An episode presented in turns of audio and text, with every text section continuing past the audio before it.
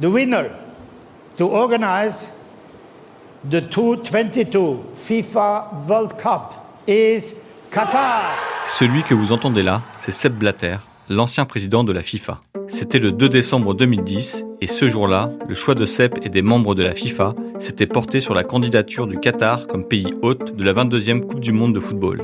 Le choix de Sepp, mais un choix qui au fil du temps a donné la nausée. Ils ne peuvent ni quitter les chantiers, ni quitter le pays.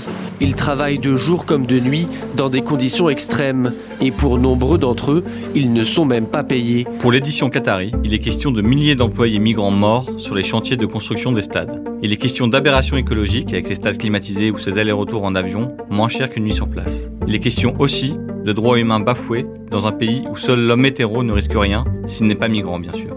Bref, une Coupe du Monde que certains se sont promis de regarder en se bouchant le nez.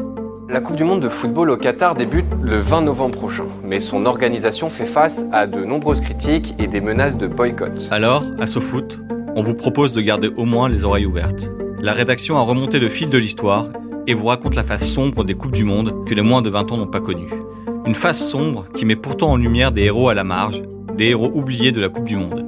Moreno a d'ailleurs utilisé sa notoriété pour passer entre les mailles du filet à l'aéroport international José Joaquín de Olmedo de Guayaquil. Dès le 20 novembre, Crampon maudit, ce sera plein d'histoires, comme celle d'un arbitre trafiquant de drogue, mais aussi le retour sur le nain oublié, des matchs arrangés, des footballeurs torturés, piégés, internés, voire assassinés. Et vous comprendrez que la Coupe du Monde au Qatar n'a malheureusement pas le monopole des histoires édifiantes.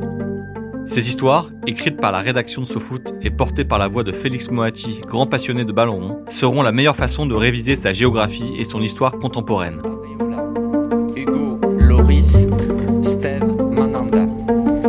Défenseur Lucas Hernandez. Et d'ailleurs, qui sait Peut-être que dans cette liste se cache un futur héros oublié de la Coupe du Monde.